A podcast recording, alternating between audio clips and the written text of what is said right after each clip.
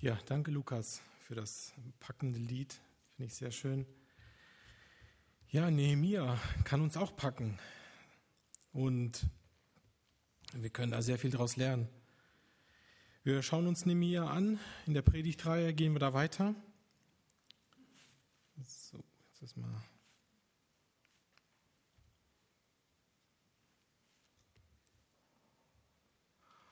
Okay. Ja, es sind einige Punkte, die wir uns angucken wollen, einige Bibeltexte und Nehemiah selbst. Was mich immer wieder interessiert und ähm, wo ich auch gerne mal näher reinschaue, reinzoomen möchte, was passiert gerade mit Nehemiah in dem Moment oder was denkt er, was, ja, was macht er gerade durch? Und das sind so Dinge, die vielleicht uns genauso ins Leben hineinsprechen können und uns genauso auch ansprechen können. Ja, Nehemiah, wer ist das? Oder zumal vielleicht erstmal gucken wir, wir hatten letzten Sonntag Esra uns angeschaut. Esra hatte einige Reformen in dem Volk durchgeführt, die vielleicht nicht so, schwach, nicht so einfach waren. Und wieder ist einige Zeit vergangen. Es sind circa zwölf Jahre danach. Und wir gehen jetzt weiter mit Nehemia. Nehemia war Mundschenk bei dem Königshof, ähm, wo sie gefangen waren oder wo er auch ein Knecht war. Aber Mundschenk war nicht einfach nur ein Mundschenk, der einfach seinen Job gemacht hat, sondern er war einflussreich, weil er direkt beim König gearbeitet hat. Das sehen wir uns später auch noch etwas genaueres. Ein Mundschenk hatte die Aufgabe, für den Wein zu sorgen oder für die Getränke des Königs zu sorgen und gleichzeitig aber auch für die Sicherheit des Königs. Nehemia war kein Prophet und auch kein Priester. Das hat mich so ein wenig gewundert, aber so hatte ich es hier rausgenommen ähm, und Gott gebraucht ihn trotzdem. Wir lesen die ersten drei Verse aus Nehemia 1 von 1 bis 3. Nehemia, können wir mitlesen? 1 von 1 bis 3. Dies ist die Geschichte Nehemias, des Sohnes Hahaljas. Es geschah im Monat Kislev im 20. Jahr, dass ich im Susan an der Königsburg war. Da kam Hananian, einer meiner Brüder, mit etlichen Männern aus Juda, und ich erkundigte, erkundigte mich bei ihnen über den Juden, die Entronnenen, die nach der Gefangenschaft übrig geblieben waren, über und über Jerusalem.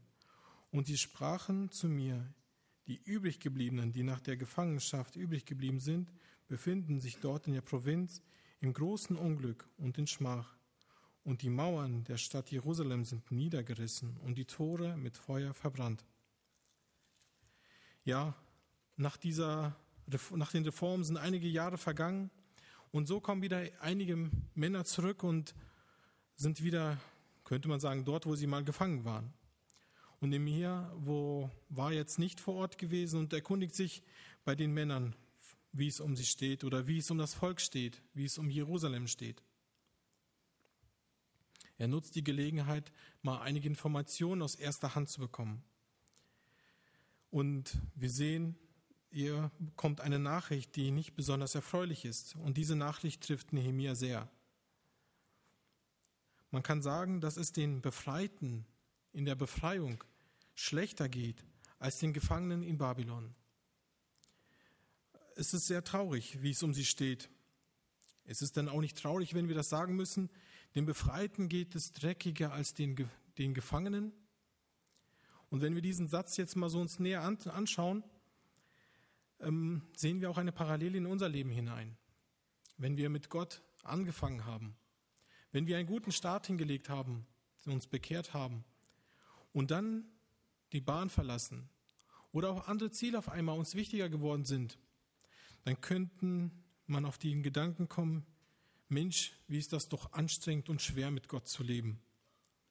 Und wie geht es doch den Gottlosen so gut, wenn man sich so ablenken lässt von, von dem Ziel. Gottes Plan war nicht der, dass man irgendwie in alle Richtungen schaut, dass man gezielt auf sein Ziel schaut und dem verfolgt. Gott möchte einen Segen auf seinem Weg, wenn wir, ihn, wenn wir ihm folgen. Und er möchte uns beschenken. Er möchte uns reich beschenken. Er sagt es selber. Gott möchte die segnen, die ihn fürchten. Das sagt er in Psalm 115. Und er möchte, dass wir nicht ja, wie es hier um die Israeliten geht, dass es uns dreckiger geht als den Gefangenen. Das ist nicht sein Wunsch. Er möchte unter uns wohnen und er möchte in uns Herr sein und König.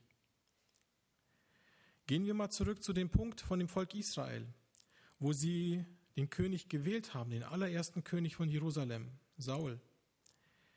Da hatten sie davor keinen gehabt und da waren Richter, die geherrscht haben. Und irgendwann hieß es, wir möchten so sein wie die Nationen um uns. Das sagte das Volk. Und das machte Gott besonders traurig, weil er ihr König sein wollte. Er wollte bei ihnen herrschen, er wollte ihr Herr sein. Und das Volk wollte es nicht. Und so hatte Samuel damals den ersten König gewählt, den Saul. Gott war traurig. Er, durfte, er war nicht König, zumindest nicht so, wie er sich das vorgestellt hatte. Er wollte dort herrschen und er wollte etwas Herrliches aufbauen. Und hier können wir auch, wenn wir zurückgehen jetzt zu Nehemia, Nehemia hat diese Nachricht gehört. Und eine schlechte Nachricht, eine Botschaft, die er vielleicht nicht so erwartet hat. Und sie trifft ihn hart.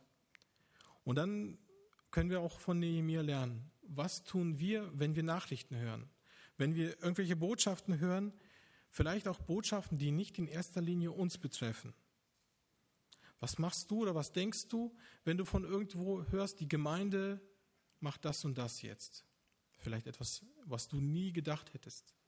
Oder du hörst, hörst von den Nachrichten, die Regierung möchte dieses und jenes Gesetz ändern. Was du siehst, es wird gottloser. Was machst du mit diesen Nachrichten? Wie gehst du damit um? Treibt es dich ins Gebet? Wird es dir ein persönliches Anliegen, dass es dir nicht gleichgültig ist? Wir sind in unserer Zeit in der Gefahr, wo wir so viele Nachrichten so viele Dinge hören und wahrnehmen und die an, auf uns einprasseln, dass wir in der Gefahr stehen, gleichgültig zu werden. Wir bekommen eine Flut an Medien, eine Flut an Informationen, die wir nicht verarbeiten können. Und der Mensch, der schützt sich. Das ist eine ganz natürliche Reaktion. Er setzt Filter auf, dass er nicht alles wahrnehmen kann und einfach an ihm vorbeizieht, diese Nachricht. Aber leider gleichzeitig wird man auch gleichgültig dabei. Dass man Dinge, die vielleicht ernst zu nehmen sind, auch ein gleichgültig lassen. So, und Nehemiah war es nicht so. Er hatte diese Nachricht ins Gebet genommen. Und im Gebet lesen wir ab den oder ab den fünften Vers lesen wir das lange Gebet von ihm. Das können wir vielleicht in Ruhe zu Hause nochmal durchlesen. Es lässt ihn nicht kalt. Es nimmt ihn total mit. Er weiß, was da dran hängt. Er sieht, dass Gottes Ehre überhaupt nicht gelebt wird und dass die Stadt auch die Ehre nicht wiedergeben kann. Ein Teil wundert es mich schon, dass ihn das so zerreißt, diese Nachricht. Denn die Mauern aufbauen war ja verboten. Denn die Regierenden hatten schon ein Auge drauf, wo was passiert in, unter ihren äh, Knechten. Wenn eine Stadt zerstört worden war, war sie ja nicht zufällig zerstört worden. Sie sollte ja beherrscht werden. Und wenn Mauern aufgebaut wurden, dann war eine Rebellion wieder im Gange. Und da hatten sie ein Auge drauf, dass keine Knechte rebellieren, dass da nichts entsteht, was sie nicht möchten. Und trotzdem, obwohl das Verbot da war, die Mauern ähm, wieder aufzubauen, wundert es den Nehemia, dass sie da immer noch die Mauern so liegen haben. Also dieses Verbot hat ihn irgendwie nicht interessiert. Ihn hat mehr das Volk, die Situation interessiert, wie sie in Schmach da, da niederliegen. Und er macht das Problem zu seinem Problem. Wie wir in dem vierten Vers lesen, in Nehemiah 1, 4. Und es geschah, als ich diese Worte hörte, da setzte ich mich hin und weinte und trug Leid etliche Tage lang. Und ich fastete und betete vor dem Gott des Himmels. Das war jetzt sein Problem. Er hat sich der Sache angenommen. Und in dem Gebet, was dann folgt, ab dem fünften Vers bis zum elften Vers, da spricht er von Schuld. Schuld, die sich die Väter ähm, erworben haben sozusagen, aber gleichzeitig von Schuld, die er an sich selber nimmt. Dass mein Volk, dass wir, meine Väter, er spricht nicht von denen und die, sondern er stellt sich genauso drunter und zählt sich dazu. Wenn wir das Thema Schuld uns anschauen, wenn wir jemand von Schuld sprechen und jemanden die Schuld zuschieben, so ist es doch eher typisch, dass wir eher die Schuld von uns weisen und nicht die Schuld auf uns nehmen wollen. Wie oft ist es so, das war ich nicht, das sind die anderen und äh, ich kann nichts dafür und so weiter, die typischen Ausreden. Schuld möchte man nicht auf sich nehmen. Aber Schuld ist etwas, wenn wir es zulassen, wenn wir es auf uns nehmen, gibt es uns auch Möglichkeiten. Das ist uns vielleicht nicht immer so offensichtlich. Wenn ich die Schuld abgebe auf andere, da gebe ich auch die Möglichkeit ab, diese Schuld in Ordnung zu bringen. ich gebe ihnen die Kontrolle ab. Behalte ich sie aber, nehme ich sie auf mich, die Schuld, so kann ich sie vor Gott bringen, es ins Ordnung bringen und kann drüber herrschen.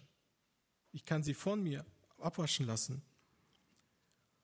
Leider erfahren wir eher anders, dass die Menschen lieber die Schuld abgeben, obwohl auch vielleicht die Schuld ihnen gehört und so auch die Kontrolle verlieren über die Schuld und die Schuld belastet sie trotzdem.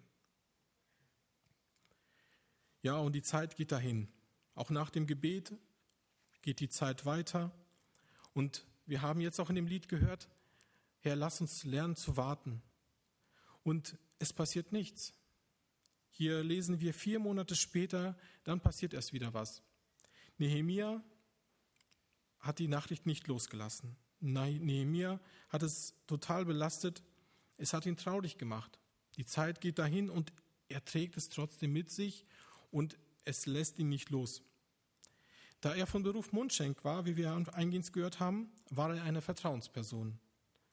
Ein König verdankt seinem Mundschenk zum Teil auch sein Leben. Der Mundschenk dagegen riskiert sein Leben für den König, falls irgendwelche Feinde den König vergiften wollen. Der Mundschenk hat das Getränk im Vorfeld getestet, ob es sicher ist. Und so war es eine Vertrauensbeziehung auch da dass er im Prinzip immer in der Nähe des Königs war und so Vertrauen auch beim König hatte.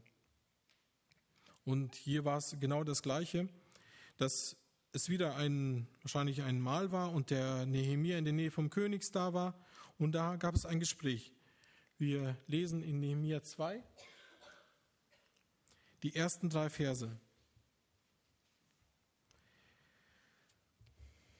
Es geschah aber im, Monat Nisan, im 20. Jahr des Königs Atastas, als Wein vor dem ihm stand, da nahm ich den Wein und gab ihn den König. Ich war aber zuvor nie traurig vor ihm gewesen. Da sprach der König zu mir, Warum siehst du so traurig aus? Du bist doch nicht krank. Es ist nichts anderes als ein betrübtes Herz. Da fürchtete ich mich sehr. Und ich sprach zu ihm, König, der König lebe ewig.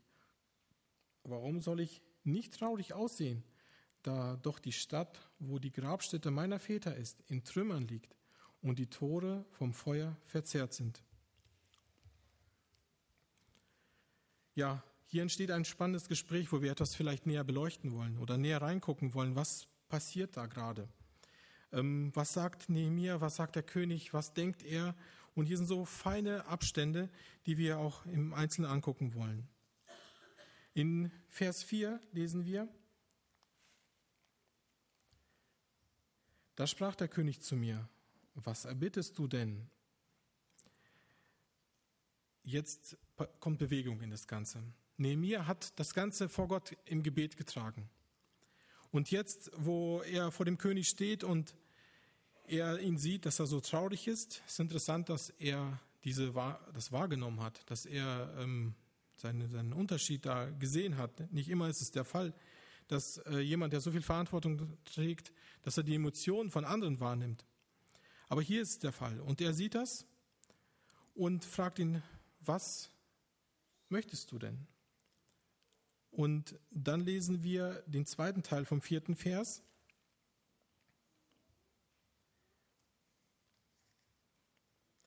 Da flehte ich zu dem Gott des Himmels oder genau, das ist ein Stoßgebet von Jeremia.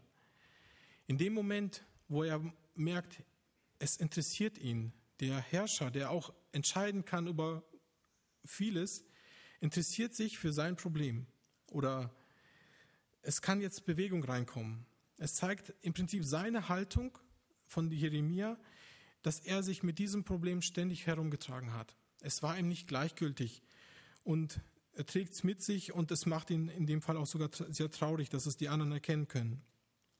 Und gleichzeitig gibt Jeremia zu, dass ich abhängig bin von Gott. Ich kann es nichts, ich kann nichts tun. Ich bin hier an meiner Arbeit oder an dem Hof. Ich habe keinen Einfluss, zumindest nicht direkt. Aber ich kann den Herrn bitten und ihn und seine Hand bewegen. Zu diesem Zeitpunkt ist es noch unklar, wie der König reagieren wird auf seine Ideen oder was er sich vorstellt. Aber der Nehemiah wird mutig, indem er gebetet hat und im fünften Vers lesen wir,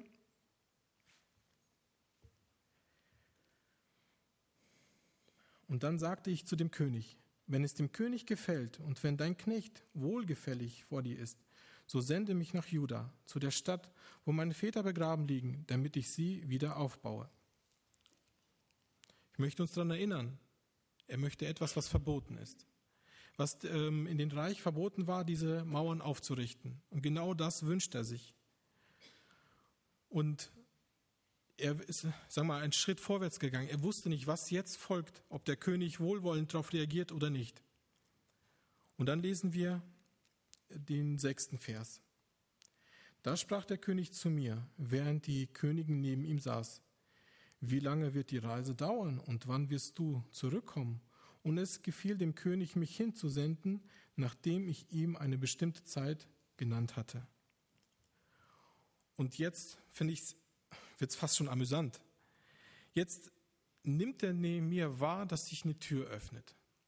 Der König reagiert gar nicht erbost, was er da von ihm verlangt. Ich möchte wegreisen. Ich möchte jetzt mal wegziehen, etwas tun, was vielleicht gar nicht im Sinne der Regierung ist, aber in seinem Anliegen. Und hast du das schon mal gesehen in deinem Leben? In dem Moment, wo du mutig warst, dass auf einmal sich eine Tür auftut? Ich finde es spannend, sowas zu beobachten. Man hört von Zeugnissen anderer, wie Gott wirkt und wo es übernatürlich auf einmal zugeht. Oft ist es aber so, dass wir Gottes Wirken, Gottes Hand erst im Nachhinein sehen, wie sich die, wie Gott etwas bewegt hat, wie Gott es verändert hat. Es ist auch sehr schön zu sehen. Aber hier hat Jeremia, da er mit dem Problem oder mit diesem Anliegen so vertraut war und so, sagen wir sich angenommen hat, hat sofort gemerkt, hier tut sich was, hier tut, kommt Bewegung rein.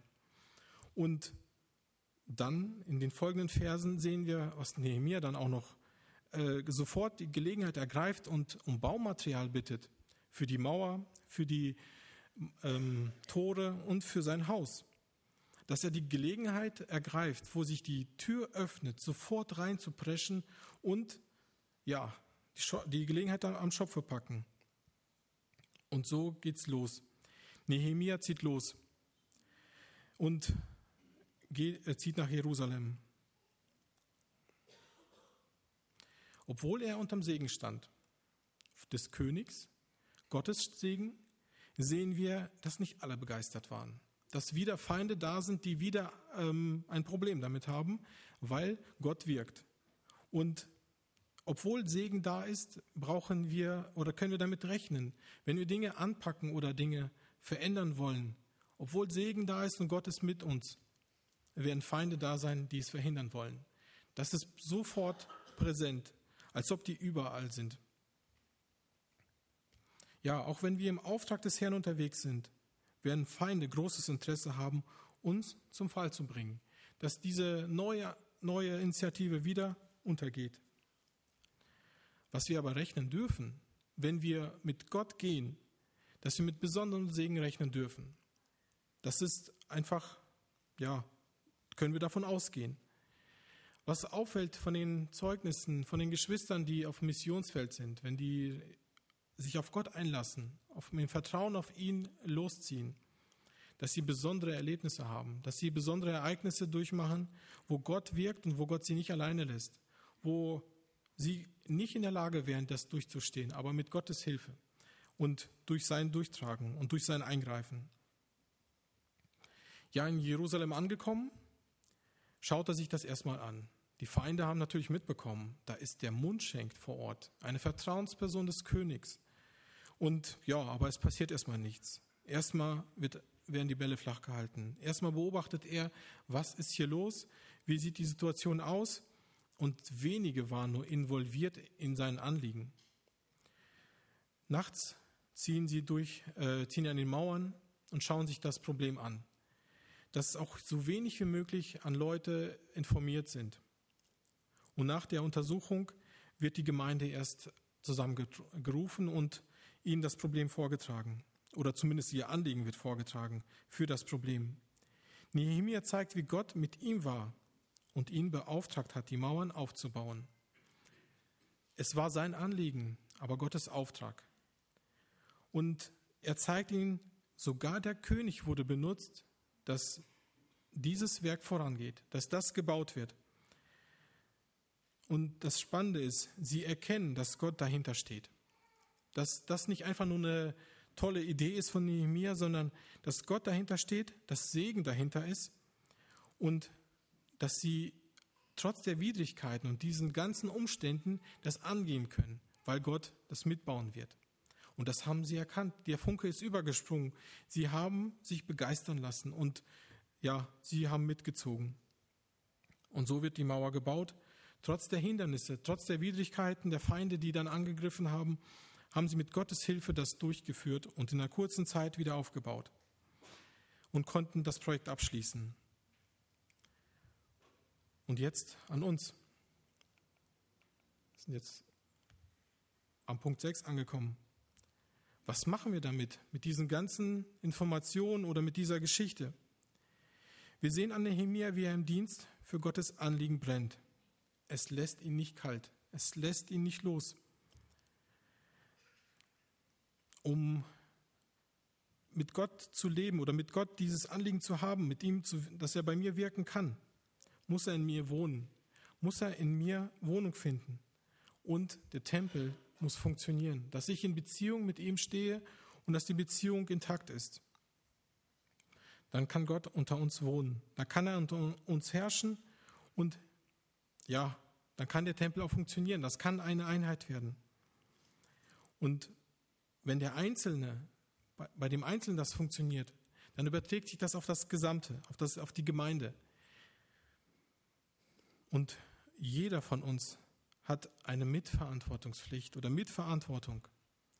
Oft nehmen wir uns ganz gerne mal raus und ähm, sehen uns gar nicht so wichtig. Aber jeder Einzelne ist wichtig.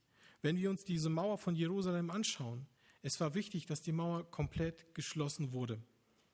Und dann ist die Frage an dich und an mich, bist du ein Stück Wand oder bist du Einbruchstelle, wo der Feind rein kann in die Stadt? Es ist wichtig, dass der Feind nicht rein kann, dass die Mauer geschlossen ist, dass wir geschlossen vor Gott stehen. Das Brennen eines Einzelnen oder der Aufbruch eines Einzelnen für Gott zu wirken, für andere zu dienen, verändert meinen Fokus im Leben. Wenn ich anfange, auf einmal für Gott oder mich Gott packt und für Gott nachzudenken, was könnte ich tun, dann passiert auch in mir etwas, dass ich meinen Blick von mir abwende und auf Gott schaue. Und das ist so ein, einer der wichtigsten Momente in dem Fall, dass wir endlich von uns wegschauen, dass wir auf ihn schauen. Er kann es tun und er kann uns helfen. Wir können Dinge tun, die wir es nicht für möglich halten, durch ihn. Aber erst wenn wir von uns endlich wegkommen. Der Blick geht von mir weg auf Christus. Und das ist, was Jesus uns immer wieder beibringen will, dass wir ihn im Zentrum haben, dass wir nicht auf unsere Schwachheiten schauen, sondern auf seine Kraft. Vor einigen Wochen haben wir vom Walter gehört, wie wichtig Dienen ist, eine dienende Haltung ist. Und die ist nicht nur wichtig, die ist auch heilsam für jeden Einzelnen. Wer sich dauernd um sich selbst dreht und sich selbst kümmert, steht in großer Gefahr. Einer geistlichen Gefahr, dass er geistlich fallen wird, aber auch einer körperlichen Gefahr, dass er körperlich erkranken wird, könnte, weil er sich in diese Gefahr begibt. Und da lässt die Depression lässt grüßen. Menschen, die sich permanent um sich selber drehen, werden, werden Schaden erleiden. Wenn, sie werden nicht glücklich sein, durch, indem sie anderen dienen. Denn das Glück kommt nicht darin, dass wir permanent uns sich selber versorgen und um uns kümmern, sondern für andere da sind. Willst du die Not anderer oder deiner Gemeinde zu deiner Not machen? Es ist eine Entscheidung. Es ist kein Gefühl, was wir dafür brauchen. Manchmal muss man sich einfach entscheiden bei manchen Punkten. Und das Gefühl oder die, die Emotionen kommen hinterher. Manchmal ist es einfach eine Kopfsache, die wir durchgehen müssen. Dieses Anliegen vor Gott bringen und es vor Gott bewegen. Und man könnte zum Beispiel so beten, Herr, öffne mir die Augen für die Not anderer. Was meint ihr, wie gerne Gott solche Gebete erhört? Wenn wir von, vielleicht von ein erhörtes Gebet mal haben wollen. Gott möchte solche Gebete sehr gerne erhören. Oder wir beten, Herr, lege es mir aufs Herz, dass es mir ein Anliegen wird, eine bestimmte Sache, dass ich für jemanden oder für etwas bete, dass es mir ein brennendes Anliegen ist und ja, mich um andere Dinge kümmere, außer für mich. Ich hatte, oder wir kennen so ein Gelassenheitsgebet. Vielleicht hat, haben das schon viele gehört. Ich lese es uns nochmal vor und gehen mal kurz darauf ein. Herr, schenke mir die Gelassenheit, Dinge hinzunehmen, die ich nicht ändern kann. Den Mut, Dinge zu ändern, die ich ändern kann. Und die Wahrheit, das eine vom anderen zu unterscheiden. Womit ich nicht sagen will, dass wir für alle und für jeden der Retter sein sollen, für alles um alles kümmern. Das stimmt nicht. Aber das Ziel ist, von sich selber mal wegzuschauen und für andere da zu sein oder für Gottes Anliegen da zu sein. Und in diesem Gelassenheitsgebet, wenn wir das mal betrachten mit Nehemia. Nehemia war an dem Hof des Königs. Jerusalem war weit weg. Er könnte denken, was kann ich schon machen? Ich bin doch nicht vor Ort. Ich kann nichts machen. Das wäre eine Möglichkeit. Aber ihm war es ein Anliegen, dass da endlich was passiert. Dass endlich was sich verändert. Und eine gewisse Zeit ist auch nichts passiert. Bis dann endlich Bewegung reinkam. Aber es war die ganze Zeit ein Anliegen bei ihm, weil er, er war sensibel dafür geworden, wo der König ihn darauf angesprochen hat. Hatte nichts mehr im Sinn außer diesen Punkt. Konnte er sofort vortragen. Und es, er hat einen Fokus, dafür, sich zu, oder dafür zu sorgen. Er hat von sich, von seinen Sorgen auf Gottes Sorgen, ja, den Fokus gelegt. Und er hat sich nicht um alles gekümmert, aber er hatte sich etwas genommen, was ihm wichtig geworden ist.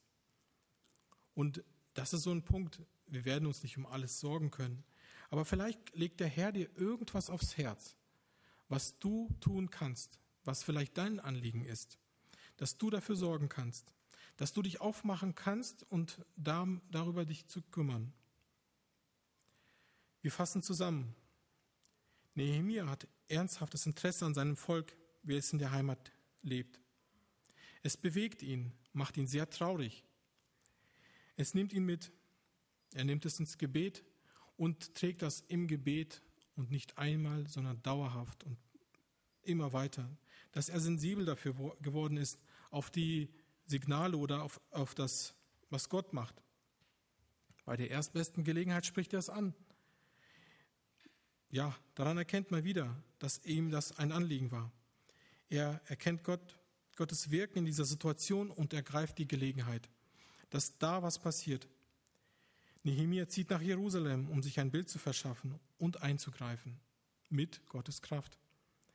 Mit Hilfe Gottes wird die Mauer geschlossen und gebaut.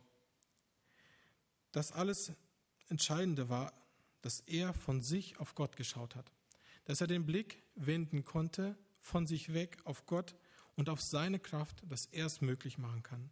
Und das wünsche ich uns, dass wir den Blick von uns auf Gott richten können. Amen.